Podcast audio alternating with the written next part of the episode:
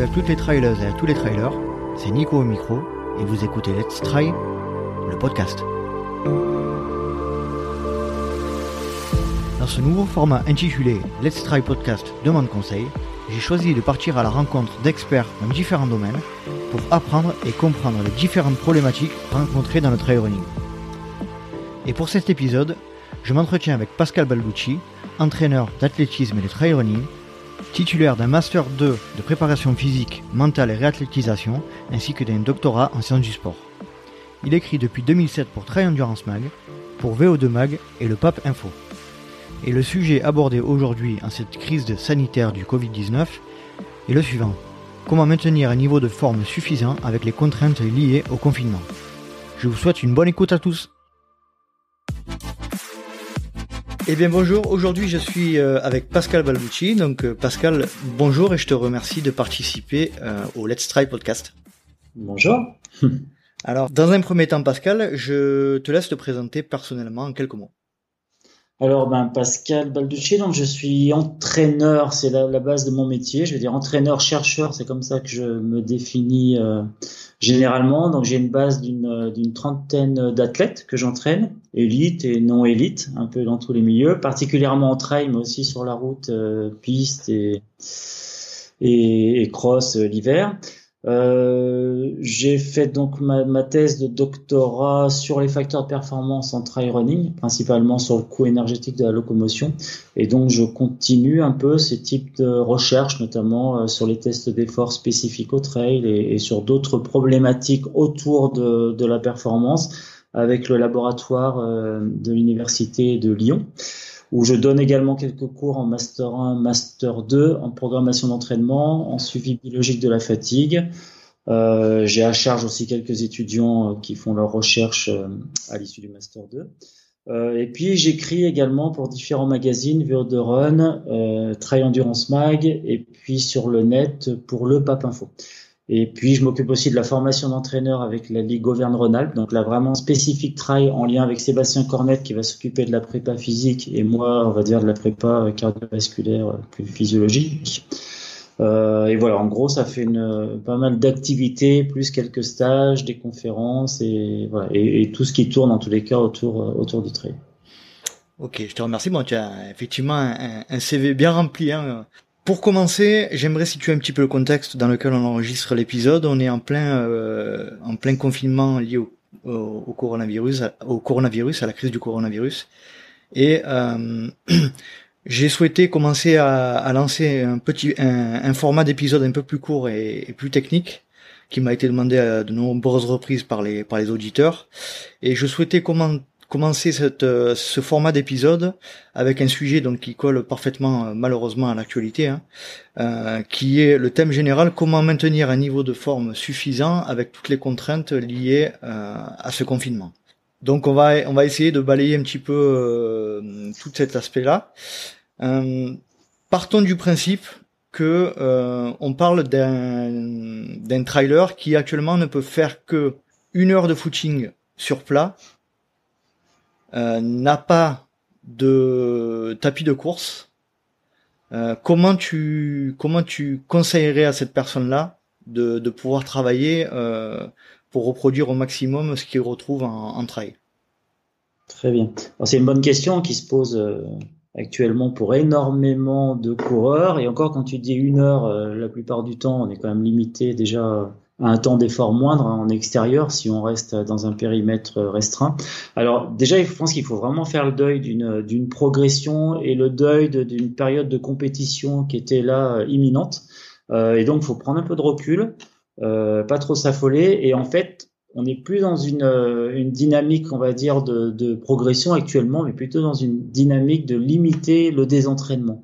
Parce que c'est clair que euh, on, on pouvons plus pratiquer d'entraînement croisé, ça on peut plus aller pédaler euh, dehors. On est obligé de limiter euh, les durées d'effort et on sait qu'en trail, ben, on a quand même euh, besoin à certains moments quand même d'avoir des sorties relativement longues, voire des randos courses, des choses comme ça, de faire du dénivelé. Or, on sait qu'actuellement, bah, dénivelé, technicité, pour beaucoup, il n'y a plus de possibilité de travailler en terrain spécifique. Euh, ça veut dire donc on est en, en, effet, comme tu dis, limité à des footings de courte durée. On conseille également de limiter les intensités parce que d'un point de vue euh, pulmonaire et d'un point de vue également immunitaire, hein, si on fait une séance euh, à forte intensité, on sait que derrière il y a une dépression de l'immunité et cette dépression de l'immunité, ben, c'est la porte ouverte justement euh, à tout type de virus. Tous ceux qui sont qui, qui tombent malades quelques jours avant une compétition parce qu'ils sont en très grande forme et donc ils sont aussi une immunité faible le savent très bien. Donc il faut, enfin, on conseille de limiter à peu près les efforts à 80%. Donc euh, voilà, ça veut dire qu'on va, on peut faire que des footings, on va dire à basse moyenne intensité. Mhm. Euh, et après, ben, il va falloir, euh, encore une fois, qu'est-ce qu'on peut faire pour limiter le désentraînement quand on est chez soi?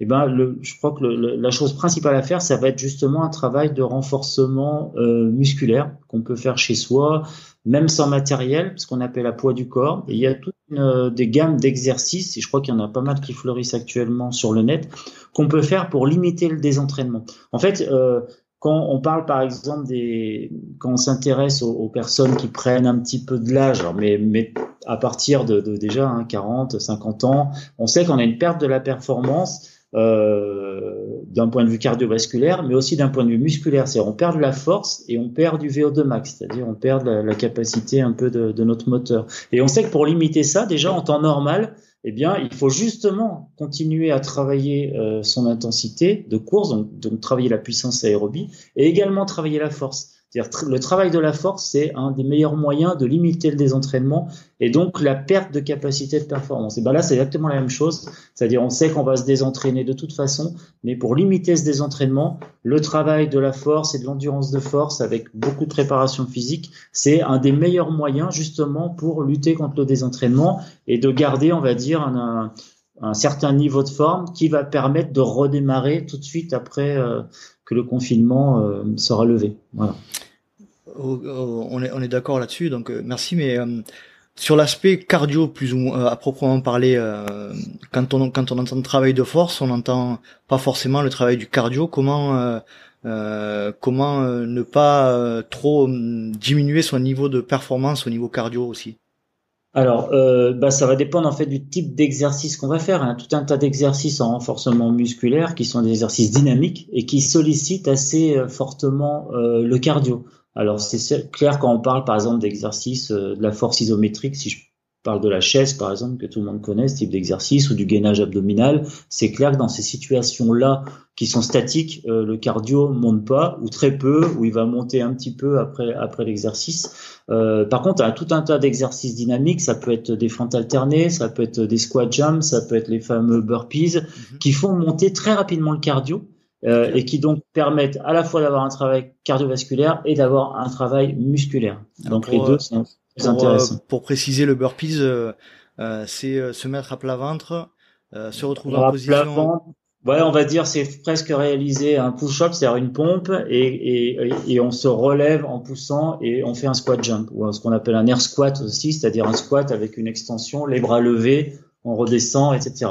Alors on peut le faire en continu, c'est-à-dire euh, en jouant sur l'élasticité chaque fois du rebond. On peut le faire en arrêt, c'est-à-dire on fait un, un, squat jump, on saute et hop, on a une réception bloquée ce qui permet d'avoir aussi un travail en excentrique qui est assez intéressant mhm. en termes de contraction musculaire, parce que dans cette période-là où bah, beaucoup ne peuvent pas faire de descente, justement, euh, il est important de garder quelques rappels excentriques de temps en temps, qui permettront, quand on va pouvoir retourner sur le terrain, justement, de limiter les courbatures dues aux, contractions excentriques. les, contractions, les contractions excentriques, c'est, pour rappel, euh, c'est l'action de, d'encaisser euh, une chute, par exemple, en, en dévers négatif.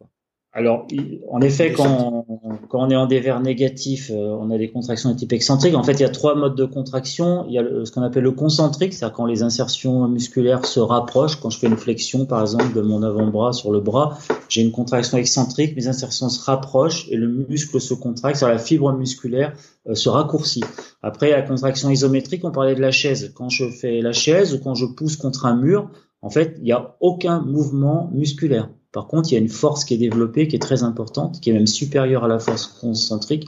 Pourtant, la fibre musculaire ne change pas de longueur. C'est pour ça qu'on appelle isométrique de même longueur. Et puis ensuite, on a la contraction excentrique, où là, il y a un allongement de la fibre musculaire. Et on sait que cet allongement-là, quand il est répété dans le temps, euh, est, pro-inflammatoire, c'est-à-dire il va y avoir une destruction du réseau protéique qui tient la cellule musculaire et ça va entraîner le déclenchement de facteurs inflammatoires et c'est ce qui entraîne les fameuses douleurs musculaires euh, le lendemain d'un trail où on a fait pas mal de descentes, par exemple. Donc si je résume, euh, pour limiter entre guillemets la casse euh, liée à, la baisse d'activité euh, actuelle, la, le meilleur moyen c'est de travailler euh, sur des exercices de musculation euh, dynamique euh, mhm. exclusivement ou on peut faire que ça, c'est-à-dire où la, la, sortie, la sortie d'une heure est indispensable aussi. Forcément, on va essayer de mêler justement ces trois types de contractions. On va rajouter aussi des choses, par exemple comme du saut à la corde. C'est un exercice qui est excellent puisqu'on parlait de cardio tout à l'heure. En échauffement, par exemple, justement, et en récupération, donc avant et après la séance de renfort, euh, l'exercice de, de, saut à la corde est vraiment très très bon. Il permet aussi de travailler ce qu'on appelle la stiffness, c'est-à-dire euh, la raideur neuromusculaire. Raideur, c'est toujours un terme péjoratif euh, pour nous français, mais c'est pour ça qu'on utilise le terme anglais stiffness, c'est-à-dire la capacité euh, de notre système musculo-squelettique et du tissu conjonctif à stocker et restituer l'énergie élastique. Ça correspond un peu à la tension du ressort. Donc euh, notre ressort, il est capable de se tendre et, de se détendre sans perte de qualité justement, c'est-à-dire sans rester détendu. Puis il est capable de, de, de se comprimer, de renvoyer l'énergie. Meilleur c'est. Ça c'est quelque chose qui, qui doit se travailler également. Et qui se perd rapidement, j'imagine. Qui se, perd, qui se perd très rapidement, exactement. Euh, et qui se perd aussi, bien entendu, au, au fur et à mesure de l'effort. C'est pour ça que c'est quelque chose à travailler en permanence. Après, je pense qu'il y aura aussi du positif dans le confinement, c'est-à-dire beaucoup d'athlètes se mettent à redévelopper à refaire du travail de renforcement musculaire qui est essentiel hein, pour nous trailers. C'est-à-dire que bien souvent, on sait très bien que courir ne suffit pas à performer en trail et à limiter justement la casse musculaire. Que ce travail de renforcement, euh, il est vraiment essentiel, quoi. En routine et en, développement et ensuite en routine. D'accord. Mais là, comme on repart un petit peu à zéro en termes de planification, programmation, on peut repartir sur un travail de base en renforcement musculaire euh, qui, qui, qui, qui, est vraiment très intéressant. Et euh, est-ce que la sortie course d'une heure euh, sur sur plat entre guillemets à intensité modérée a un réel intérêt dans la dans la situation actuelle? Oui, elle a toujours intérêt. Elle a toujours un intérêt, bien entendu, cette sortie-là qu'on va qu'on va définir du coup en aérobie parce qu'on est sur des intensités vraiment euh, mhm. euh, modérées. Elle a un intérêt très important dans le maintien aussi des qualités euh, cardiovasculaires et musculaires, voilà, dans l'oxygénation musculaire, dans le dans le maintien aussi du VO2 max, de l'endurance. Elle a de la de la capillarisation, enfin, sur à plein d'effets. Euh, des effets qu'on appelle centraux au niveau cardiovasculaire ou périphériques au niveau musculaire. Euh, cette sortie-là, elle est vraiment essentielle et c'est aussi une, sortie qui va permettre d'assimiler justement le travail qualitatif qui est fait au niveau euh, de renforcement musculaire. Parce qu'il faut bien assimiler quand même ce travail de renforcement comme un travail qualitatif. C'est-à-dire après en temps en temps normal par exemple, on va on va pas faire par exemple le matin une séance de VMA, l'après-midi une séance de renfort. Ce sont deux séances de qualité, on va travailler sur les mêmes filières bioénergétiques donc il faut les espacer pour permettre justement euh, de, régénérer les substrats énergétiques qui sont sollicités. Et voilà. Donc c'est important de, bien considérer qu'on est sur des mêmes filières. Donc on les sépare. Et euh, le travail en endurance fondamentale, donc ce travail-là aérobie, permet justement de récupérer euh, d'une séance qualitative qui génère quelques déchets métaboliques qui ensuite vont être mieux évacués. D'accord. Et pour pour insister sur ce que tu as dit tout à l'heure, euh, évitons les, les séances à haute intensité euh, qui qui peuvent nous rendre plus fragiles par rapport à notamment au virus quoi. Exactement, sont les, tous les conseils qu'on a entendus et réentendus, je pense, euh, sur les ondes et qui sont et qui sont justes, hein, bien entendu. Hein, d'un point de vue pulmonaire, ça va nous fragiliser et globalement, d'un point de vue immunitaire, ça va en effet nous fragiliser. Et on sait très bien que soit les séances, on va dire, de, de durée très longue, soit les séances d'intensité très élevée sont des séances qui, euh, momentanément, euh, entraînent une dépression immunitaire, donc qui nous rendent plus fragiles et plus sensibles euh, au virus, par exemple. Est-ce que tu pourrais nous parler des principales erreurs à éviter, à ne pas commettre et que tu constates aujourd'hui? Alors par rapport à, au, par rapport à quoi au, confinement et aux, aux, erreurs à ne pas commettre bah, alors les erreurs, bah, déjà par exemple moi je vais prendre l'exemple de mes athlètes, c'est-à-dire depuis qu'on est vraiment en confinement euh, total, euh, bah, déjà le vélo euh, est interdit. par exemple, enfin moi en tous les cas, je l'ai interdit à, tous mes athlètes. Alors après, bien entendu, hein, chacun est libre de faire comme il veut. Je vois moi des gens là passer en VTT ou des jeunes passer en tenue de vélo en entraînement, mais je trouve ça inconscient et sans casque en plus parce que euh, la problématique c'est de ne pas engorger justement les, services de soins hein. parmi nos trailers et même parmi mes athlètes aussi il y a des médecins il y a des infirmiers il y a des voilà il y a des soignants et eux ont bien fait passer le message justement euh, voilà d'être prudent dans ces moments-là euh, voilà on tolère donc une activité physique modérée en en course à pied ou en marche, mais pas en vélo. Donc l'erreur à commettre, ça serait en effet d'aller d'aller pédaler maintenant. Ça rime à rien et autant attendre que que cette période-là euh, soit passée. Ensuite, l'erreur, bah, c'est de vouloir justement un peu trop en faire, c'est-à-dire se dire comme je peux pas aller courir, bah, je vais mettre tout le paquet sur le renfort. Et puis, si on n'est pas vraiment préparé au renfort, on va se faire des, des, douleurs et même des risques de blessures qui sont importants.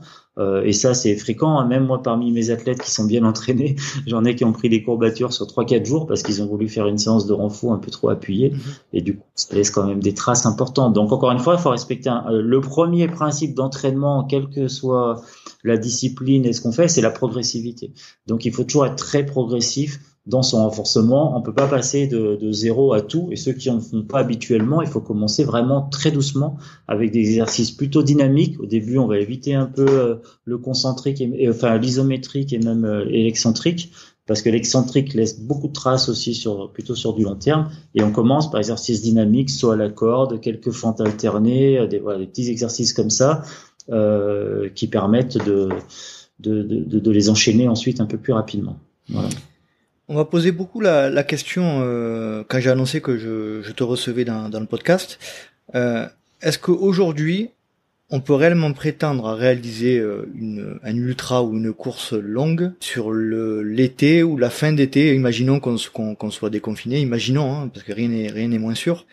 Euh, Est-ce que c'est raisonnable? Alors il y a, y, y a, plusieurs questions. En fait, c'est vraiment très dépendant de, de, de, chaque individu et de la préparation qu'il a eue euh, avant le confinement. tout dépend de ce qui s'est passé avant. Certains avaient déjà réalisé, euh, les athlètes par exemple à la Transconde Canaria, donc ils ont déjà un ultra. Alors s'ils ont pu, euh, on va dire, se maintenir là pendant le mois de confinement, après avec encore quelques semaines de préparation, ils seront prêts à un nouvel ultra, c'est possible. Pour d'autres, en effet, c'est pas raisonnable. Pour l'instant, dans les conditions actuelles, en plus, on voit que les courses, hein, euh, se sont annulés. Avril, mai, maintenant les courses de juin sont annulées. Là, on vient d'apprendre que la maxi reste serait peut-être reportée début juillet. Et encore, euh, je trouve que c'est un peu présomptueux parce qu'on est, euh, on est, on, va avoir du déconfinement, mais ça ne veut pas dire que, que, le virus sera toujours là, bien entendu. Il sera toujours présent. Donc les rassemblements risquent d'être interdits pendant encore un certain temps. Puis ce sont des courses à, à portée internationale. Or, la pandémie, elle se, répand euh, avec des inerties différentes hein, selon les pays. Donc, ça va être vraiment, je pense, compliqué, moi, d'avoir des courses euh, même pendant l'été. Après, d'un point de vue individuel, pour un individu, si on si on prend pas compte de cette problématique-là d'organisation, euh, bah, encore une fois, on, on part par, sur une période là de préparation. Il faut vraiment se laisser le temps quand même de préparer cet ultra. Et, et pour revenir sur les erreurs tout à l'heure, ça serait de vouloir reprendre trop vite la compétition. Quoi. Mhm. Ça, ça serait une grave erreur parce que de toute façon, il y a eu un temps de désentraînement là. Il y a eu un temps, même pour ceux qui ont pu vraiment limiter, il y a quand même un temps sans compétition. Euh, qui est assez important. Donc il va falloir ensuite revenir avec beaucoup euh, avec beaucoup de prudence et, et, il y a aussi un risque associé, c'est que toutes les courses se reportent en septembre octobre et on va avoir un calendrier surchargé. Et euh, il va falloir faire des choix là à ce moment-là. Et, euh, et puis euh, tirer un peu un trait sur cette saison qui va être de toute façon très particulière. Et puis commencer à se projeter sur 2021 pour des, des nouveaux ultras. Okay. Euh, est-ce qu'on peut réellement comparer euh, une sortie longue, entre guillemets longue, j'entends euh, 2, 3, 4 heures qu'on faisait le week-end, le dimanche par exemple, en, en, en milieu vallonné ou montagneux, on ne pourra pas reproduire clairement ce qu'on avait chez soi alors c'est une très bonne question. Alors ça peut à peu près se reproduire si, euh, mais tu disais tout à l'heure pas de home trainer, mais un athlète qui a un home trainer euh, en cumulant, c'est-à-dire en enchaînant euh, du home trainer avec aussi quelques intensités, un peu de course à l'extérieur, un peu de renfort, un peu de home trainer, c'est-à-dire en, en associant comme ça différentes charges de travail avec différentes modalités, on peut finalement reproduire un effort euh, aérobie avec des variations également d'intensité musculaire. Hein. Si je passe du home trainer au renforcement et puis à la course, je vais avoir des sollicitations musculaires comme ça différentes mhm. qui peuvent un peu mimer ce qu'on va retrouver euh, sur un ultra. Et du coup, on peut dire qu'on on peut, on peut se préparer un petit peu euh, comme cela. Alors, ça arrive parfois d'ailleurs dans l'entraînement euh, hors, hors confinement, c'est-à-dire de faire des enchaînements de ce type, c'est-à-dire course à pied, vélo, ou ça peut être vélo, course à pied, vélo, voilà des enchaînements comme ça qui permettent euh, de, préparer, on va dire, euh, ce qui est l'endurance fondamentale et en limitant également les chocs de la course. Donc en limitant l'inflammation, en permettant de mieux récupérer ensuite. Voilà, donc c'est aussi un mode d'entraînement euh, pour l'ultra, ce genre de choses. Donc on peut très bien imaginer en effet quand même continuer à se préparer, mais pour ça il faut quand même avoir le, le home trainer. Sinon si c'est que de la un peu de course dehors et un peu de renfort, là c'est quand même limité, tout en sachant quand même qu'on n'a pas cette partie spécifique. Euh, alors pour de monter, même si on peut la mimer avec le renfort, etc. Et puis de la, surtout de la descente. Il y a ni la dimension musculaire, on a beau se renforcer en excentrique, ça remplacera jamais une descente de 1000 mètres de dénivelé, mhm. et surtout on n'a pas la dimension technique de la descente qui nous manque complètement. Quoi. Donc ça, c'est des choses qu'il va falloir retravailler euh, en milieu spécifique. Il va falloir faire très attention euh, quand on va reprendre notre activité, notamment en ce qui concerne la technique. C'est vrai que il va pas falloir mm. commencer par aller euh, dans des endroits trop compliqués, quoi. J'imagine. Pour certains, oui, tout dépend après de la technique qu'on avait un petit peu avant. Euh, c'est plus d'un point de vue surtout musculaire, il va falloir faire attention parce qu'il risque d'y avoir des douleurs qui vont, mhm. qui vont être générées assez rapidement. Et j'imagine très bien que euh, dès que le déconfinement va être prononcé, certains vont se jeter dans la montagne. Euh, et, et, je pense qu'il va y avoir pas mal de, de, de dégâts musculaires euh, du coup. Toujours pareil, la progressivité, hein, comme d'habitude, hein, dans n'importe quelle situation. Euh, ne jamais passer d'un extrême à l'autre. J'aurais aimé parler un petit peu de ton activité de coach par rapport aux athlètes que tu que tu as. Mhm.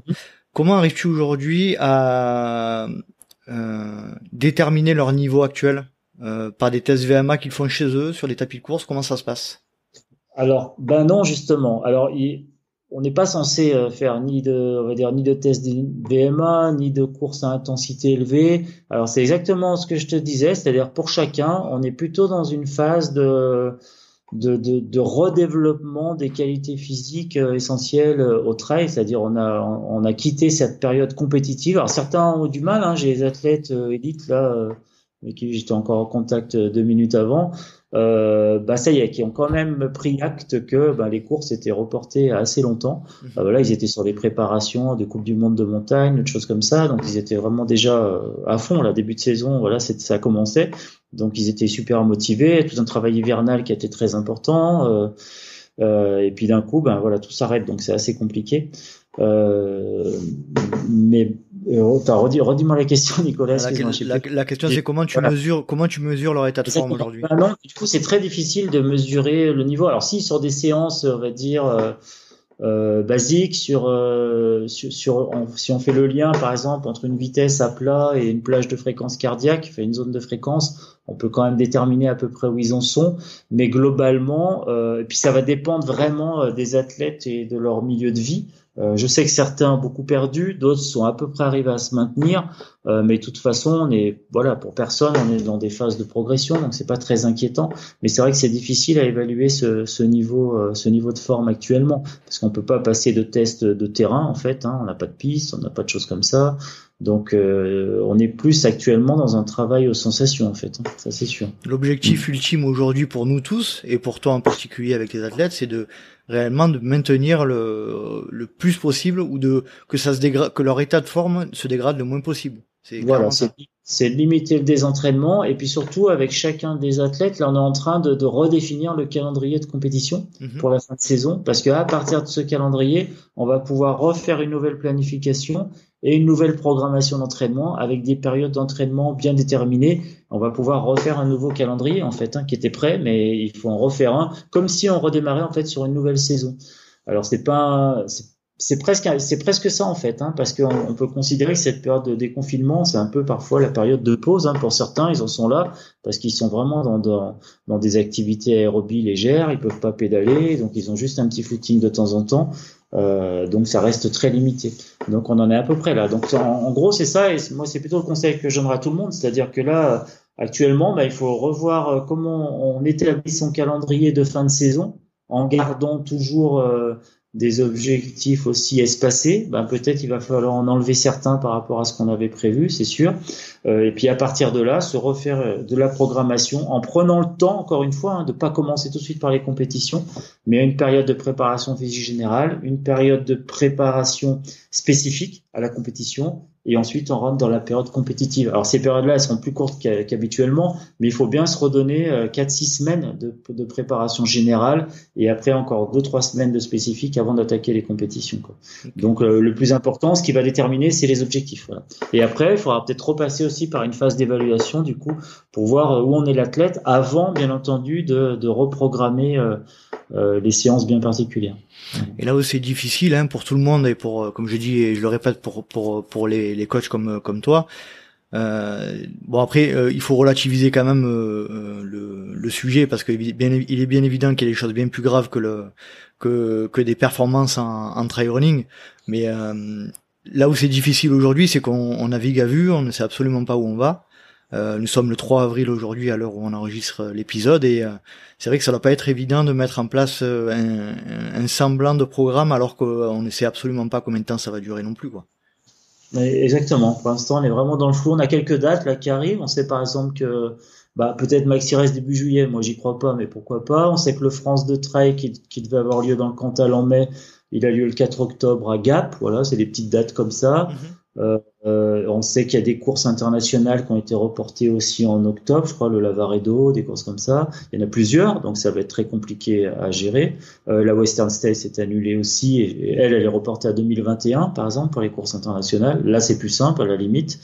Euh, et puis après, est-ce qu'il y aura pour moi, pour beaucoup de mes athlètes, quand même, il y a un objectif au fin août. Hein qui sont les courses autour du Mont Blanc. On est dans le flou là-dedans et, ça c'est important parce que toute la saison, pour beaucoup, elle se construit autour de, cet objectif principal-là qui doit être le sommet de la saison. Hein. J'en ai quelques-uns élites qui préparent l'UTMB euh, avec des, gros objectifs. Donc euh, s'il n'y a pas ça, quelque part, tout s'écroule un peu dans ce qu'on avait prévu. On va en parler euh, sur un autre enregistrement avec les motivations. Mais si ça, ça tombe quelque part, tout tombe et, et l'athlète va avoir du mal ensuite à, à trouver l'énergie pour aller pour aller s'entraîner s'il n'y a pas d'objectif derrière. Quoi. D'accord. Pour en revenir un petit peu au, à l'entraînement que l'on peut que l'on que, que tu pourrais proposer aujourd'hui euh, à tout un chacun, euh, sans mhm. parler des athlètes, pour en revenir à, aux pratiquants comme moi, euh, quelle serait la séance, la semaine idéale de préparation aujourd'hui avec les contraintes dont on a parlé tout à l'heure? Alors paradoxalement, euh, moi j'ai multiplié en fait la fréquence des exercices. En fait, il faut il faut toujours raisonner en, en charge de travail quand, quand on est entraîneur et moi c'est ce que je répète à, mes étudiants et et aux, aux personnes conformes. D'ailleurs, dans le prochain Trail Endurance Mag, leur série entraînement, j'ai fait tout un, un gros article justement sur la charge d'entraînement. C'est important de comprendre cette notion-là. Et en fait, la charge, très souvent, on l'assimile au volume, ce qui est une erreur. C'est-à-dire que la charge, c'est pas simplement des kilomètres qu'on va parcourir. Et nous, on le sait très bien en trail parce que on fasse 10 kilomètres à plat ou 10 kilomètres avec 1000 mètres de dénivelé, euh, c'est le même kilométrage, mais c'est pas la même spécificité parce qu'il y a de la montée, a de la descente, c'est pas du tout le même temps parce que d'un côté on va peut-être mettre 45 minutes et puis de l'autre une heure et demie. Donc voilà, donc on a un même volume, on n'a pas une même charge et c'est pas le même ressenti d'effort. Et en fait la charge c'est un mélange complexe de de volume qu'on définit souvent en volume horaire, d'une intensité, c'est l'intensité à laquelle on va parcourir, on va faire ce volume d'entraînement, mais c'est aussi de la spécificité. Euh, c'est-à-dire si je suis à plat, si je suis en montée, c'est technique ou pas. Et puis, c'est aussi ce qu'on appelle la fréquence des exercices. C'est-à-dire, si je m'entraîne 20 km, si je le fais en une fois dans la journée ou en deux fois 10 km, c'est le même kilométrage à la fin de la journée, mais c'est pas du tout le, le même ressenti d'effort et c'est pas du tout le même effet sur l'organisme non plus. Donc ça, c'est une notion importante. Donc pourquoi je dis ça? Parce que là, dans notre problématique actuelle, vu qu'on peut sortir finalement pour faire que des très petites sorties, et certains ne sortent pratiquement plus. Moi, j'ai des athlètes qui ne sortent pas, mhm. qui préfèrent sortir. Alors souvent, ils ont un tapis ou quelque chose comme ça. Ils restent à la maison, ils prennent aucun risque. Euh, eh bien, on va multiplier en fait les exercices pour essayer de d'avoir une charge quand même globale qui soit qui soit intéressante. Donc même pour les personnes qui habituellement étaient à trois quatre fois par semaine, euh, ben moi je les fais passer aisément à six fois par semaine mais six fois, on va répéter des petits exercices. Et ceux qui sont confinés à la maison, qui, qui sont en télétravail, Parfois, on peut même doubler dans la journée. C'est pas inintéressant. Alors pour ceux qui ont un trainer, on fait pas deux séances de renfort dans la journée. Mhm on peut faire soit home trainer le matin et puis une petite séance de renfort l'après-midi. Euh, ça peut être plus ou moins court, puis ça peut être de la routine ou ça peut être du développement. Ou le contraire, c'est on peut faire un peu de renfort le matin et puis du home trainer l'après-midi. Euh, donc la semaine idéale pour moi, elle serait plutôt voilà 5-6 séances par semaine avec des petites charges comme ça, parce qu'en façon on est limité à, faire des petites charges hein, quand on va courir même une heure pour un trailer, ça reste globalement une charge limitée. Si c'est une heure à, à, à maximum 80% d'intensité, pour un athlète entraîné, ça reste une charge relativement faible, on va dire. Mmh. Euh, donc c'est ça. Donc euh, ça va être justement de, de, cumuler ces petites charges de travail là dans la semaine pour qu'au final, globalement, on ait quand même une charge de travail importante et pour que l'organisme aussi soit sollicité en permanence et donc qu'il y ait une, une, une, vraie limitation du, du désentraînement. Voilà, c'est ce que je conseille euh, à tous. Mais quand même d'avoir une variété dans les sorties, c'est-à-dire certes on limite 80%, euh, mais rien n'empêche d'aller faire 20-25 minutes, quelques gammes, de faire quelques lignes droites où on déroule voilà, ça, d'un point de vue biomécanique aussi musculaire, ça va être intéressant. Si on a une côte, c'est parfait pour travailler et à la montée et à la descente, même sur la route. Hein, mhm. ça, peut être, euh, ça, peut être, en ville, une montée d'escalier sur laquelle on va travailler pas loin de chez soi, etc. Il y a, il y a énormément de possibilités. Moi, j'ai deux, trois coureurs, par exemple, actuellement, bah, qui font leurs entraînements dans leur montée d'escalier. Voilà, ça se passe comme ça. Bon, on adapte, donc on, on, travaille en fréquence, marche à marche, deux par deux, trois par trois, euh, pieds joints. En, sur un pied et, on a plein d'exercices à la fois de renfort et pour travailler la force, l'endurance de force, le cardiovasculaire et on peut faire plein de choses comme ça. Ok, ben Pascal, merci beaucoup. Euh, tu as quelque chose à ajouter euh, à ce sujet-là? Dont on n'aurait pas parlé? Euh, Non, juste comme tu le disais tout à l'heure, c'est vrai que c'est une période qui, est très particulière, mais il y a des choses bien entendu bien plus bien plus grave que, que se poser des questions euh, sur euh, la manière, la meilleure manière de s'entraîner et de et donc de limiter le, le désentraînement. Voilà, il faut que ça reste un plaisir, un loisir. Il y a une période un peu compliquée à passer. Pour beaucoup, c'est vrai que c'est une passion, euh, voilà, de sortir, d'aller d'aller s'exprimer dehors, de courir, de rencontrer les autres, d'échanger. C'est quelque chose qui reviendra assez rapidement. Donc c'est juste un peu de, de, patience à avoir. Et puis en même temps, ça permet voilà de découvrir euh, plein d'autres choses, notamment en termes d'entraînement et, euh, et peut-être plein d'exercices à faire à la maison qui seront qui seront intéressants. D'accord. Où c'est qu'on où on peut retrouver euh, euh les différents exercices que l'on peut pratiquer, notamment en termes de renforcement musculaire? Alors, euh, moi, je peux proposer des vidéos en fait qu'on avait réalisées avec une, j'avais travaillé pour une boîte sur Paris qui s'appelle MM Sport Plus. Donc, ils ont une chaîne YouTube, MM Sport Plus. Ils ont une chaîne YouTube avec énormément d'exercices de renforcement euh, qui sont vraiment intéressants, qui sont très dynamiques. Euh, les exercices sont bien réalisés parce que, euh, encore une fois, un renforcement, si on ne sait pas faire le geste, ben, il vaut mieux ne pas le faire.